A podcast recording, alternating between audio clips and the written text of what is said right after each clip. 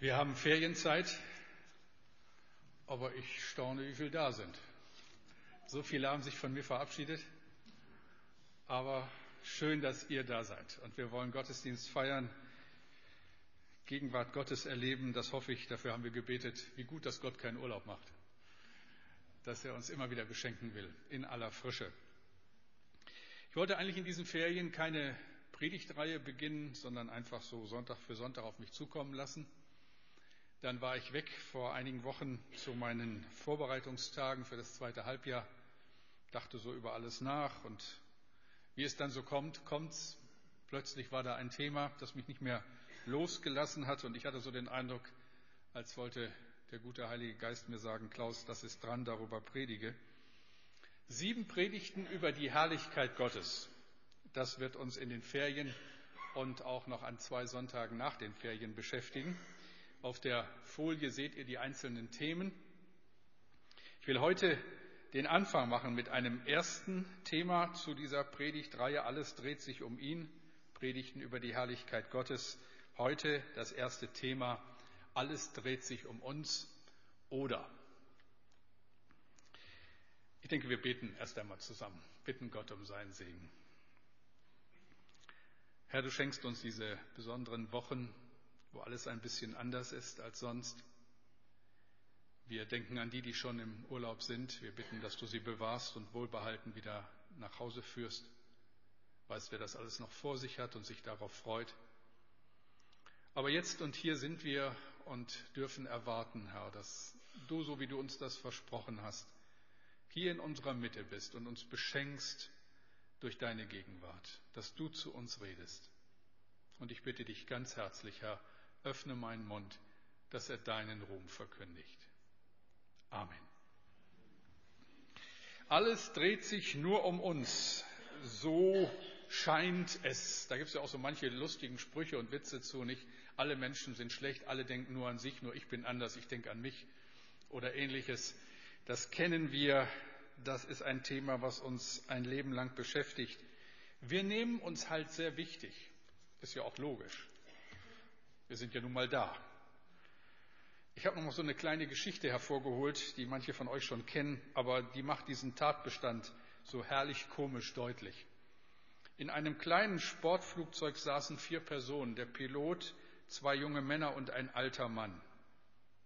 Während des Fluges begann plötzlich der Motor zu stottern und setzte dann ganz aus. Der Pilot, kreidebleich, wendet sich an seine Passagiere und sagt, wir werden abstürzen und müssen hier raus. Ich habe aber leider nur drei Fallschirme. Ich nehme auf jeden Fall einen, denn ich habe Frau und Kinder zu versorgen, sprach's und sprang raus. Daraufhin sagte einer der jungen Leute, ich bin einer der klügsten Menschen auf dieser Welt. Ich habe einen IQ von 175 und sicherlich werde ich einmal ein berühmter Wissenschaftler.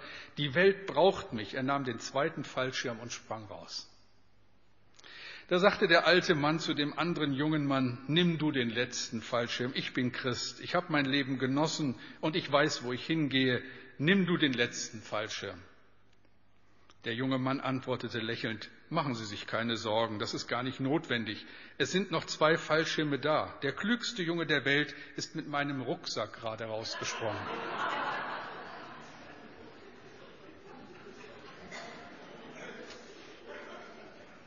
Ein bisschen makaber, gebe ich ja zu. Aber so kann es gehen. Alles dreht sich nur um uns, meinen wir denken wir. Haben wir gedacht und waren über viele Jahrhunderte glücklich damit, bis zum Jahr 1543. Das Jahr müsst ihr euch merken. Und die Geschichtskundigen unter uns wissen wahrscheinlich, was jetzt kommt. Bis zum Jahre 1543 waren wir der Ansicht, die Erde ist der Mittelpunkt des Universums. Wisst ihr, wem wir diese Auffassung zu verdanken haben? Jetzt kommt ein schwieriges Wort einem Wissenschaftler namens Ptolemäus. So sah der Gute aus. Das ist eine mittelalterliche Darstellung von ihm. Ptolemäus lebte im zweiten Jahrhundert nach Christus und hat die Erde als Mittelpunkt des Universums beschrieben, um die sich alle anderen Himmelskörper drehen. So hätten wir es gerne. Die katholische Kirche hat das dann auch als die einzig richtige Sicht und als rechtgläubig eingeschätzt und es kam und man sprach vom sogenannten geozentrischen Weltbild. So sah das aus, in der Hoffnung, dass ihr da was erkennen könnt. In der Mitte die Erde, drumherum kreisen die Planeten und die Sterne in geordneten Bahnen, aber die Mitte, die absolute Mitte des Sternenatlases ist die Erde und sie ist völlig bewegungslos. In vollkommenen Bahnen kreisen Sonne, Mond und Sterne um unsere Erde. Die Erde ist der Anker im Universum, regungslos wie ein Fels in der Brandung. Alles dreht sich nur um sie und damit natürlich auch um uns. Und das war richtig bis zum Jahre 1543. Und dann passiert's. Dann kommt er, ein kleiner Mann mit einer knochigen Nase und einem polnischen Akzent, Nikolaus Kopernikus. Der Mann hat alles kaputt gemacht. Und dafür haben sie ihn dann später auch verhaftet. Es kommt was ganz Trauriges für uns Evangelische. Sogar Martin Luther nannte ihn einen Spinner. Auch Martin Luther hatte nicht nur helle Augenblicke. Also an dieser Stelle mit Sicherheit nicht. Nikolaus Kopernikus. Was hat dieser Mann entdeckt? Er hat erst mal ganz lästige Fragen gestellt, die damals alle genervt haben. Warum tauchen manche Sterne am Tag und andere in der Nacht auf? Wieso haben wir unterschiedliche Jahreszeiten? Und für die, die zudem auch noch glaubten, die Erde sei eine Scheibe, fragte er boshaft, wie lange müssen denn die Schiffe segeln, bis sie runterfallen? Aber darüber hat man sich nicht viel Rechenschaft abgegeben. Unangenehme Fragen, die die Leute zum Teil lächerlich fanden und die die Kirche als Spinnerei abtat. Aber Kopernikus blieb hartnäckig. Er zeigte auf die Sonne und sagte, Leute, das ist der Mittelpunkt, nicht wir, nicht die Erde. Die Sonne ist der Mittelpunkt. Und das wollten sie überhaupt nicht hören. Das ging den Leuten damals gewaltig gegen den Strich. Unsere Erde nicht mehr der Mittelpunkt? Kann nicht sein. Wir nicht mehr der Mittelpunkt? Kann nicht sein. Bis zu diesem Zeitpunkt glaubten die Menschen, die Erde sei der Mittelpunkt des Universums. Alles dreht sich um uns. Und dann kommt dieser polnische Wissenschaftler daher, zeigt auf die Sonne und sagt, das ist der Mittelpunkt. Um sie dreht sich alles. Und wisst ihr was? Er hat recht. Das dauerte dann allerdings eine Zeit, bis das alle kapiert haben. Damals hat sich alles verändert für uns. Was Kopernikus für die Erde getan hat, das hat Gott für uns Menschen getan. Gott stößt uns an, zeigt auf seinen Sohn am Kreuz und sagt, Leute, das ist der Mittelpunkt. Lesen wir ein paar Verse aus dem Neuen Testament. Und ich glaube, mit diesen Versen ändert sich unsere Blickrichtung weg von uns auf den hin, der der Mittelpunkt ist, auf Jesus. Wir schauen von uns weg und schauen den an, der der Mittelpunkt allen Lebens, aller Schöpfung ist. Epheser 1, 19 bis 22. Ihr sollt erfahren, wie unermesslich groß die Kraft ist, mit der Gott in uns, den Glaubenden, wirkt.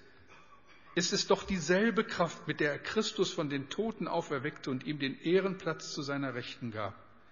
Damit hat Gott ihn zum Herrscher eingesetzt über alle Mächte und Gewalten, über alle Kräfte und Herrschaften dieser und der zukünftigen Welt. Alles ist ihm unterstellt. Er, der über alles herrscht, ist auch das Haupt seiner Gemeinde.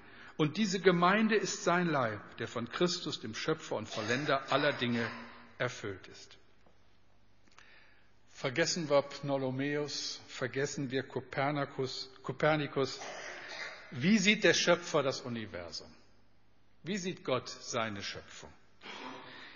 Ich denke, wenn Gott seine Schöpfung betrachtet, wenn er die Tiefen des Alls anschaut, die wir ja nur erahnen können, die wir nicht ausloten können, wenn er all das sieht, was er geschaffen hat, dann sieht er nicht dich und mich.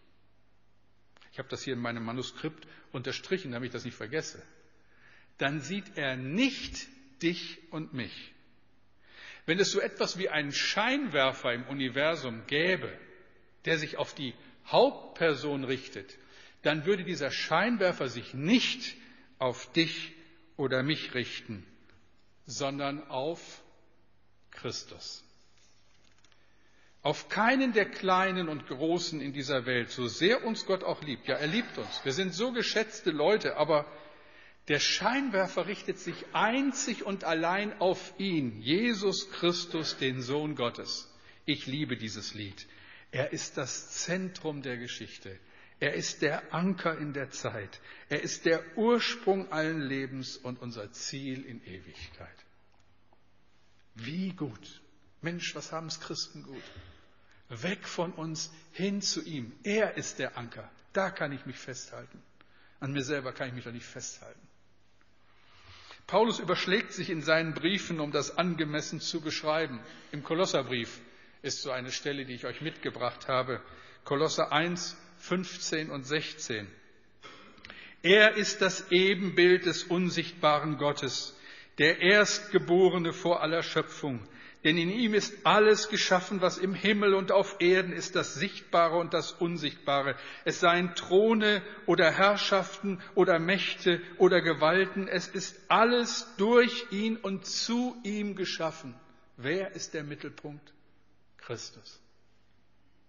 Jesus Christus, er ist die Mitte.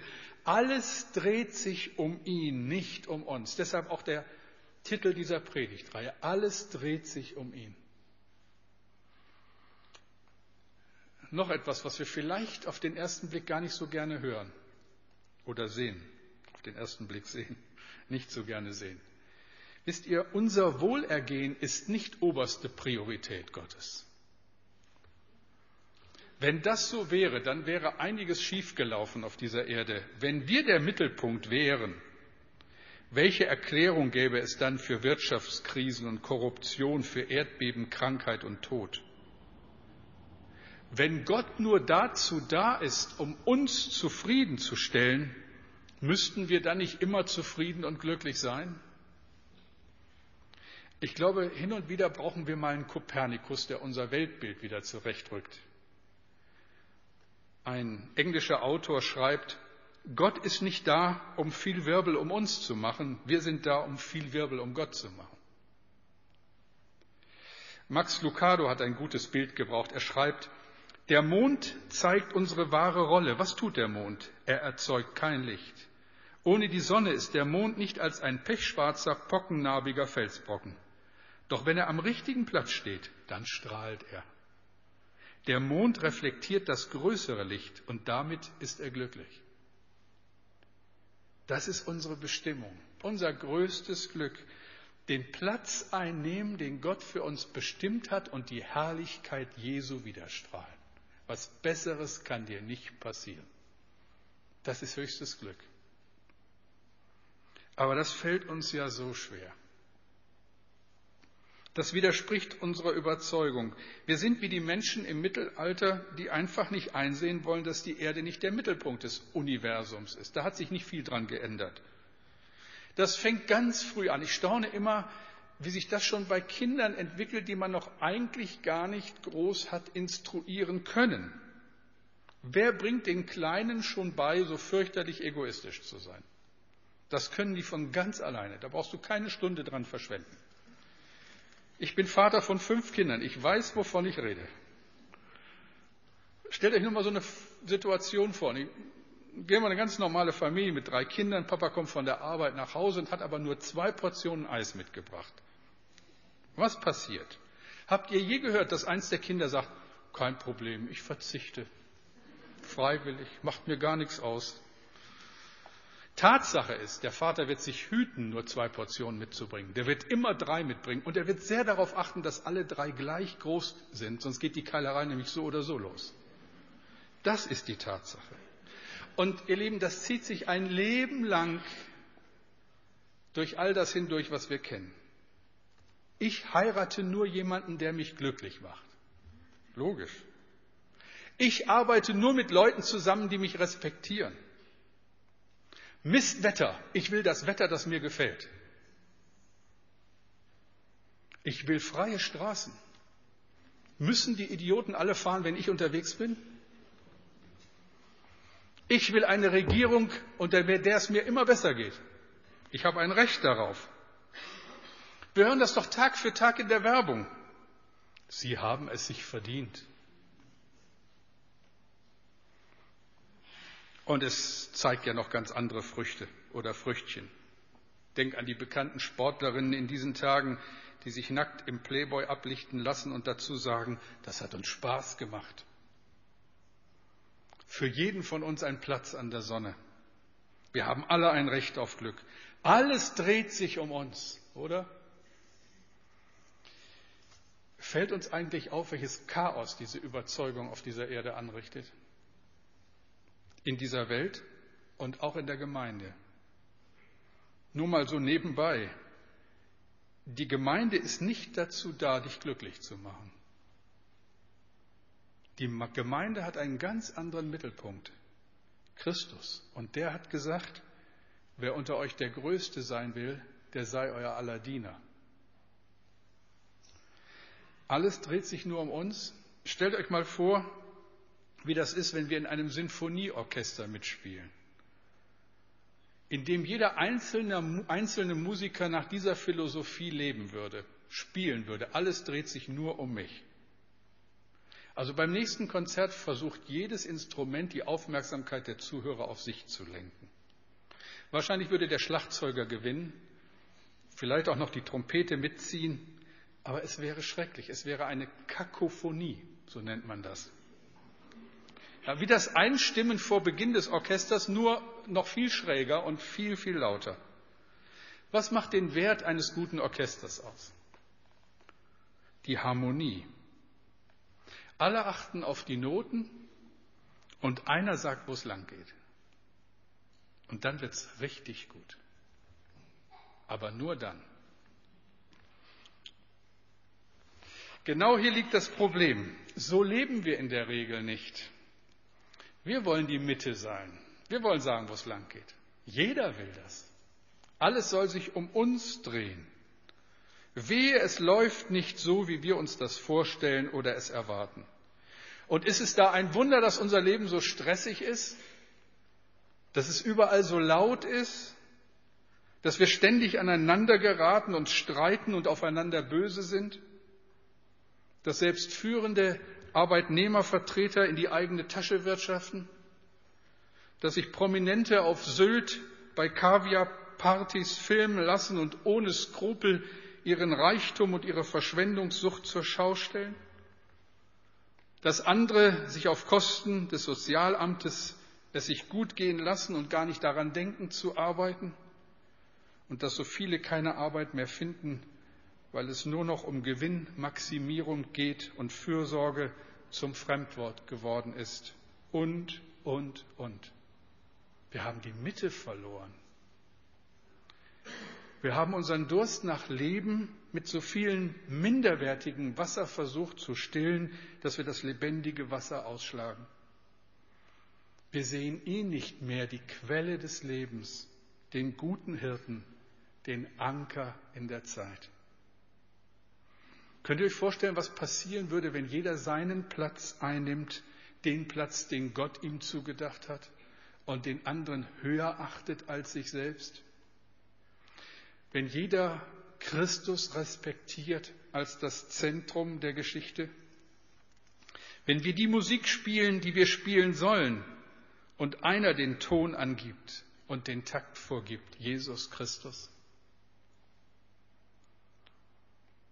Was würde geschehen, wenn wir weniger das will ich und mehr was will Gott sagen würden? Wer ist in deinem Leben der Mittelpunkt? Kannst du das mit gutem Gewissen sagen, das ist Gott, um ihn dreht sich alles? Stellt euch bloß vor, was passieren könnte, wenn das wirklich so wäre. Ich will euch noch einen Mann vorstellen. Heute früh habe ich es mit den Männern mit den Berühmten.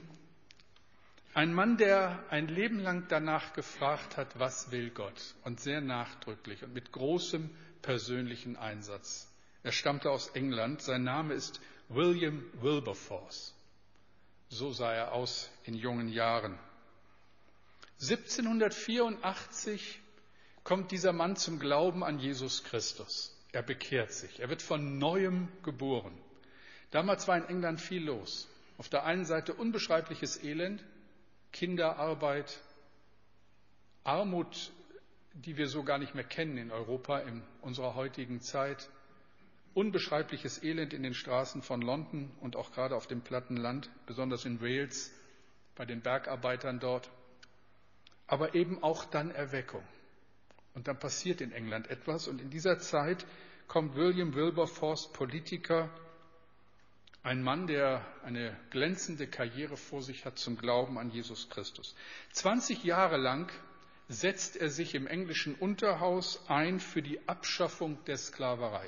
20 Jahre lang lässt dieser Mann nicht locker und mahnt immer und immer wieder die Regierung und die Verantwortlichen seiner Partei. Es kann nicht angehen, dass wir Menschen so behandeln, wie wir das zurzeit immer noch tun. Am 8. Januar 1808 war es soweit.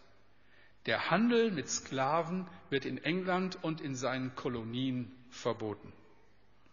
Historiker sind sich heute einig. England ist eine Revolution mit all ihrem Schrecken, wie sie in Frankreich passiert ist, dadurch erspart geblieben, dass es zu einem geistlichen Aufbruch in diesem Land kam. England hat Erweckung im 19. Jahrhundert, im ausgehenden 18., zu Beginn des 19. Jahrhunderts und dann eigentlich über 100 Jahre Erweckung erlebt, wie sie uns heute noch begeistert. Geistlicher Aufbruch, Christus im Mittelpunkt, der alles verändert hat, auch die Politik.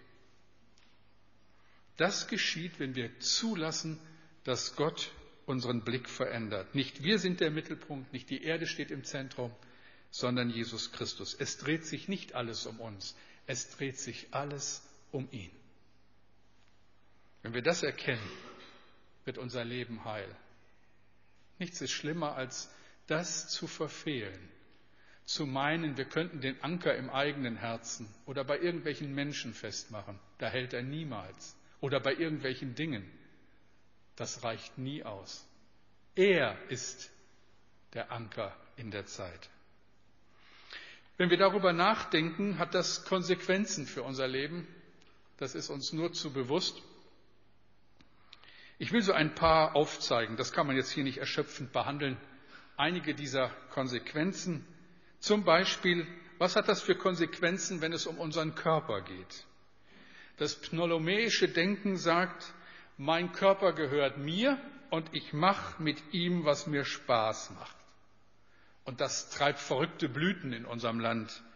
Auf der einen Seite eine Körperkultur, die fast einer Religion gleicht. Man kann nur noch für seinen Körper und seine Schönheit und seine Kraft und seine Fitness leben. Auf der anderen Seite eine Spaßgesellschaft, wo es, wie ich gerade wieder in diesen Tagen hören musste, durchaus üblich ist, dass schon 14-jährige Partys feiern, wo sie sich hemmungslos volllaufen lassen und ihrer Gesundheit in einem Maße schaden, wie man das noch gar nicht absehen kann, ihren Körper ruinieren.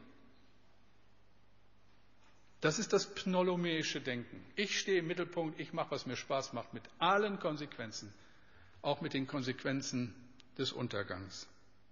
Das christozentrische Denken sagt, mein Körper gehört Gott. Mein Leib ist ein Tempel des Heiligen Geistes. Also gehe ich angemessen mit diesem Leib um, aber ich werde ihn nie vergöttern. Er ist mir geschenkt für eine Zeit. Und dann hat er ein viel besseres Ziel. Konsequenzen. Das erste war, wenn es um unseren Körper geht. Ein zweites, wenn es um die Einschätzung von Leid und Not in unserem Leben geht. Das selbstbezogene Denken sagt, Leid das ist der Beweis dafür, dass Gott nicht existiert. Wie kann das Gott zulassen? Mit dem Gott bin ich durch. Der ist mir doch schuldig, dass ich glücklich und gesund bin, wenn er schon existiert. Noch einmal zurück, ein paar Schritte. Ich habe gesagt, wir sind nicht das Zentrum der Geschichte. Es ist Gottes nicht vornehmliches Ziel, uns hier unter allen Umständen glücklich zu machen. Das selbstbezogene Denken sagt Leid, das ist doch der Beweis dafür, dass Gott nicht existiert. Ein Mensch, der mit Jesus lebt, erkennt, mein Schmerz hat in Gottes Plan einen Sinn. Ich weiß, dass schlussendlich alle Dinge in meinem Leben mir zum Guten dienen. Alle Dinge. Gott macht keine Fehler. Er hat ein Ziel mit uns. Konsequenzen. Ein dritter Punkt, wenn es um unsere Begabungen und Fähigkeiten geht. Wenn ich die Mitte des Universums bin, dann geht es immer nur um mich. Dann muss ich vor allen Dingen für mich sorgen. In jungen Jahren genauso wie im Alter. Meine Kraft und meine Begabung dienen dem einen Zweck, ich will es richtig gut haben. Ich habe es mir verdient. Jetzt bin ich mal dran.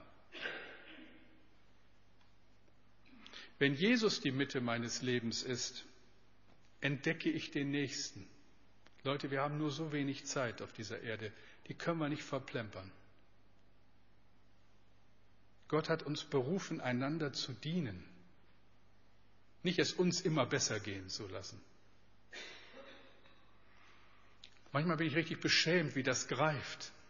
Ich freue mich, das zu sehen. Wir haben ja zurzeit eine Reihe von kranken Menschen in unserer Gemeinde. Das fordert uns. Und ich bin in den letzten Wochen so dankbar geworden über Gemeindegliedern, die sich ihrer kranken Schwestern und Brüder annehmen. Eine dieser Kranken ist auf ihrer letzten Wegstrecke und es ist sehr schwer.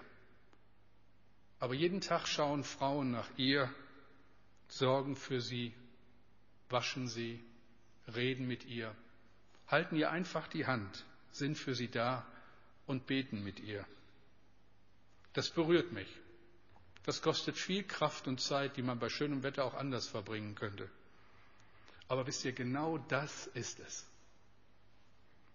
Ist Jesus die Mitte unseres, ist Jesus die Mitte deines Lebens? Das macht sich nicht an schönen Worten und Gefühlen fest, das macht sich an deinem Leben fest. Und dann fragt man natürlich, wie kann das geschehen? Herr, ich bin so, wie ich bin. Wie komme ich denn weg davon? Wie komme ich weg von diesem persönlich falschen, ich sage es noch einmal, pnolomäischen Weltbild, kann man sich die Zunge bei verbiegen. Wie komme ich zu dieser Ortsveränderung hin? Wie komme ich dahin, dass der Scheinwerfer auch meines Lebens Jesus anstrahlt und nicht mich? Was können wir tun? Neue Aktion planen, Liebe mit Vision. Eigentlich ist alles gesagt. Ich weiß gar nicht, warum ich diese Predigt halte. Einen Kongress abhalten. Nächstes Jahr haben wir wieder einen im Spätherbst. Ganz großen in der Bremer Stadthalle. Willow Creek Kongress kommt erstmalig nach Bremen. Könnt ihr euch schon darauf freuen. Auch eine Möglichkeit. Könnt auch ein gutes Buch lesen. Ich kann euch gleich einige Bücher empfehlen. Aber wisst ihr, es gibt mal so ein Wort in der Schrift, das heißt, das Wort Gottes ist ganz nah bei dir, dass du es tust. Oft ist es gar nicht mehr eine Frage von noch mehr Information. Manchmal habe ich den Eindruck, wir haben schon alle viel zu viel gehört. Es ist ganz nah bei euch. Was sagt Gott in seinem Wort? Paulus schreibt an die Korinther, den Vers muss ich euch unbedingt noch vorlesen. 1. Korinther 3, Vers 18. Von uns allen wurde der Schleier weggenommen, so dass wir die Herrlichkeit des Herrn wie in einem Spiegel sehen können. Und der Geist des Herrn wirkt in uns, so dass wir ihm immer ähnlicher werden und immer stärker seine Herrlichkeit widerspiegeln. In dem Vers liegt das ganze Geheimnis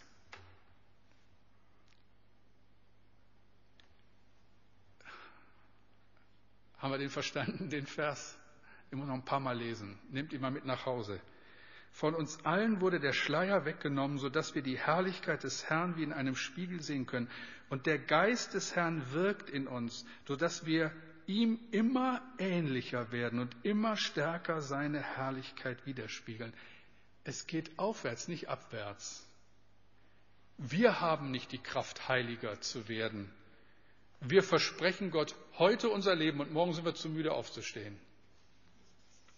Wir schaffen das nicht. Viel zu sehr und viel zu lange hat sich alles um uns gedreht.